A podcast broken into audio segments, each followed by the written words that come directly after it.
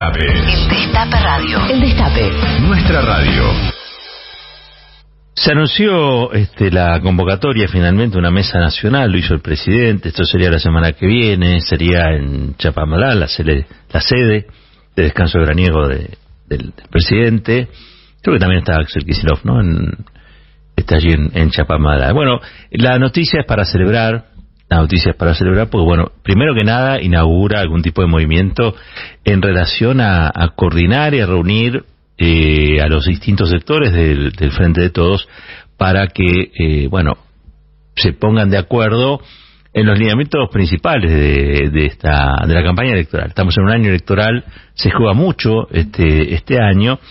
Este venía siendo un reclamo de los sectores que no participan del ejecutivo, eh, un reclamo de, del masismo, un reclamo del kirchnerismo, este, que participan del gobierno, pero no obviamente de las decisiones ejecutivas de, del mismo.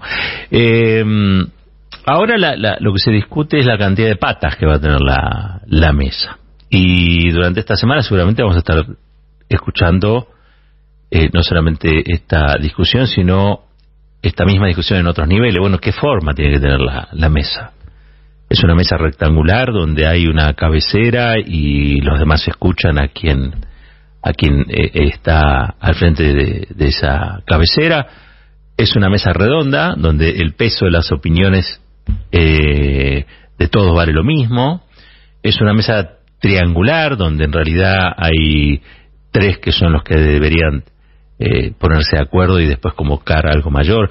Yo me inclino por esto último, ¿no? Yo, preferiría una mesa este, triangular que respetara o, respetase el espíritu original de la, de la coalición, que como sabemos es un formato que eh, le queda mucho más cómodo a la derecha que al, al, al espacio nacional y popular. ¿no?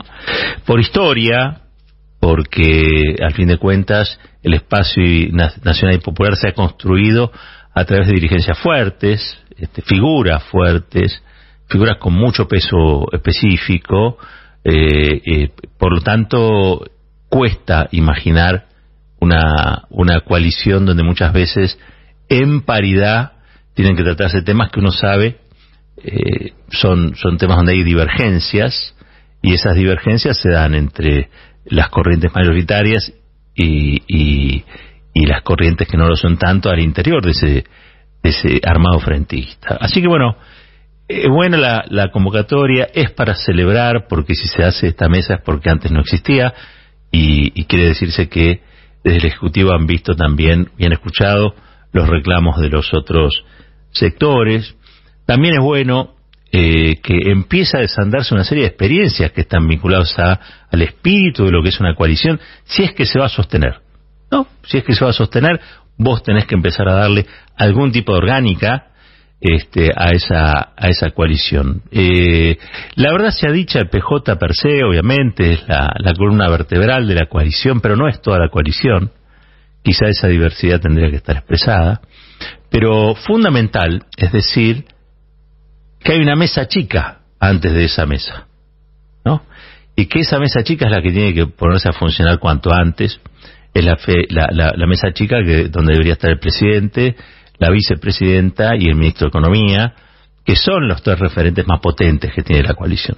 Para mí, digamos, es esa mesa chica y desde esa mesa chica convocar a los demás, es decir, ampliar. Pero bueno, se hace lo que se puede y no lo que se quiere muchas veces sobre todo cuando esas divergencias son hoy eh, casi diría la, única política que se está dando entre los los socios los, los socios los tensos socios de esta coalición no este las prácticas internistas la, poner los diferendos por, por sobre los acuerdos eh, en, en, un, en, un, en un punto estar especulando y, y permanentemente sobre las intenciones del otro.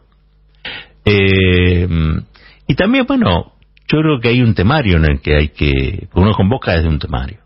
Obviamente se habla del año electoral, el año electoral es lo determinante, eh, de qué modo el Frente de Todos va a recuperar los votos perdidos, eh, que se hicieron muy evidentes en, en la elección de hace, de hace dos años, en realidad en términos temporales es, es menor, pero bueno, fueron en el 2021, ya estamos en el 2023. Eh, hay intenciones en algunos de auditar al Ejecutivo. El Ejecutivo dice, si hay algo que no voy a hacer es dejarme auditar, para eso soy Ejecutivo, tomo decisiones. La Argentina tiene un régimen presidencialista, eh, desgraciadamente eso es bueno en algunos casos y no tan bueno en otros. No tan bueno en otros. Eh, también habrá que ver qué hace esta, esta concertación, al fin de cuentas, con los problemas judiciales de Cristina, que a esta altura ya son los problemas judiciales de la coalición, aunque haya socios que no lo quieran ver así. Y creo que es uno de los grandes problemas ¿no? que, enfrenta. Eh, las causas judiciales, el lawfare, ¿eh? que tiene a Cristina como principal objetivo, son un problema de Cristina, el lawfare es un problema de Cristina o es un problema de toda la coalición. creo que es uno de los ejes que podrían ser tratados allí para, para darle a esta mesa este, y a sus diferentes patas eh, objetivos que sean tangibles y que sirvan para, bueno, llegar con, con, la mejor eh, escudería, al fin de cuentas, al, al momento electoral. Tal como están las cosas hoy, reina cierto pesimismo en líneas generales sobre el, año electoral y su, el eventual resultado de las elecciones, pero también es cierto que con un poquito, con un poquito de, integración, un poquito de comprensión, este, y con un poquito de mejora de la economía, las chances del frente de todos no están descartadas. Tienen altísimas chances para enfrentar la, elección. Eh, Juntos por el Cambio, ustedes saben, ahí están reuniéndose los mismos economistas eh, que hundieron al país son los economistas que están tratando de definir un nuevo programa de la coalición macrista. Y saben ustedes que eh, es muy difícil que hayan recapacitado sobre lo que hicieron mal, eh, más bien creen que eso que hicieron mal fue producto de haberlo hecho este, con poca enjundia o de modo gradual. Entonces ahora están pensando en hacerlo en apenas 100 horas. Imagínense 100 horas de neoliberalismo crudo eh, lo que puede llegar a ser la, Argentina, de gente que eh, a veces uno sospecha que detesta ¿no? a la Argentina y a los que viven en la Argentina. Eh, por lo tanto, Juntos por el Cambio tampoco la tiene comprada la elección. Y tampoco está claro que la sociedad argentina hoy esté entusiasmada con la idea de que vuelva Macri o cualquiera de sus halconcitos o de sus palomas. ¿no? Al fin de cuentas, son todos lo mismo, quiero decir, todas representan esa, esa imagen eh, que define la solución a los problemas argentinos por la eliminación del peronismo en cualquiera de sus variantes. Eh, y, todo lo que conlleva ser peronista. ¿No? Este, porque hay, hay un ecosistema peronista que es el que mayoría, la mayoría de sociedad eh, usa para vivir. Ese ecosistema peronista es el que dice que el Estado tiene que intervenir, tiene que regular, tiene que proteger, tiene que cuidar, tiene que garantizar eh, que es algo a lo que la derecha habitualmente este, combate. Por lo tanto, yo diría que eh, Juntos por el Cambio no es que haya gente que esté dispuesta o esté esperando o se frota las manos para este, subir en andas a Mauricio Macri nuevamente. Más bien eso debe ser la fantasía que tiene Macri cada noche antes de irse a dormir, pero no, no está claro que esto, esto vaya a suceder.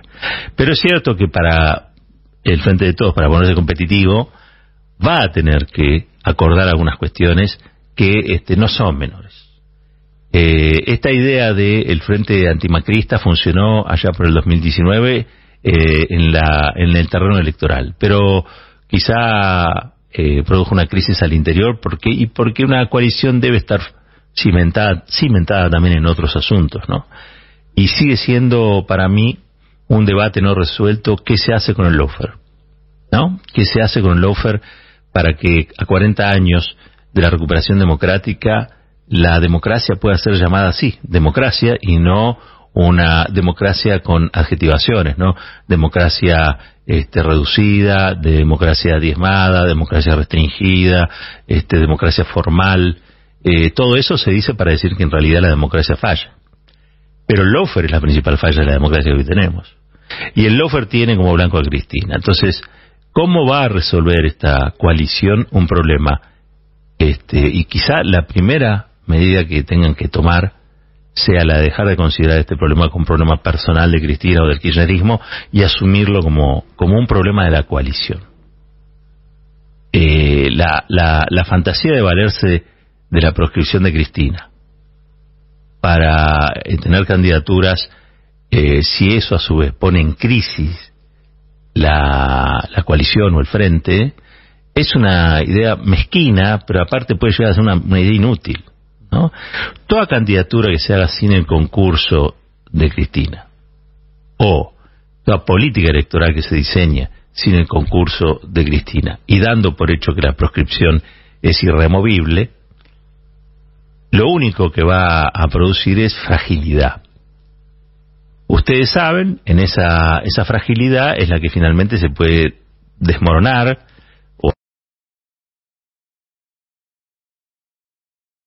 eh, y también la va a someter a una incapacidad eh, casi diría yo genética, que es estas coaliciones eh, no, no, no deben tener un propósito de coyuntura, tienen que avanzar en la discusión de temas más profundos. En el área de la economía, en el área del sistema de poder y qué papel cumple allí el Partido Judicial este, cuya cabeza la Corte Suprema maneja Macri, hay que avanzar en definiciones de ese tipo para, para volver a enamorar, para volver a concitar, para volver a dar esperanza, para volver a explicar a la sociedad por qué las cosas no salieron, ¿no? Este, quizá eh, esta, esta mesa pueda tener muchas patas, pero hay tres que indefectiblemente se tienen que sentar y dialogar primero, eh, o propiciar ese diálogo en general. Y son Alberto Fernández como presidente, la vicepresidenta del país y jefa de la corriente mayoritaria, y Sergio Massa, que nada más y nada menos hoy tiene la rienda de la economía. Eh, esa es la, la, mesa chica, si se quiere, eh, que entiendo que ha comenzado a hablar y uno eh, cree que eso es lo que es lo que corresponde. Y lo que puede dar pie a una mesa obviamente más grande, a una mesa con muchas más patas, a una mesa donde estén las centrales sindicales, los movimientos sociales, una mesa donde a fin de cuentas esté todo ese espacio que ha, se ha sentido representado en su momento por el frente de todos y que hoy asiste muchas veces este, con cierto descorazonamiento a, imposibilidades y enojos que no están suficientemente explicados o no están suficientemente puestos o expuestos sobre, sobre la mesa.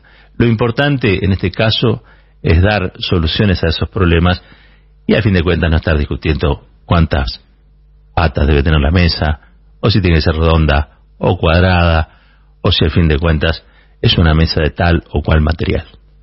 Lo importante sigue siendo que no gana la derecha en la Argentina y que no gana la derecha en ninguna de sus formas.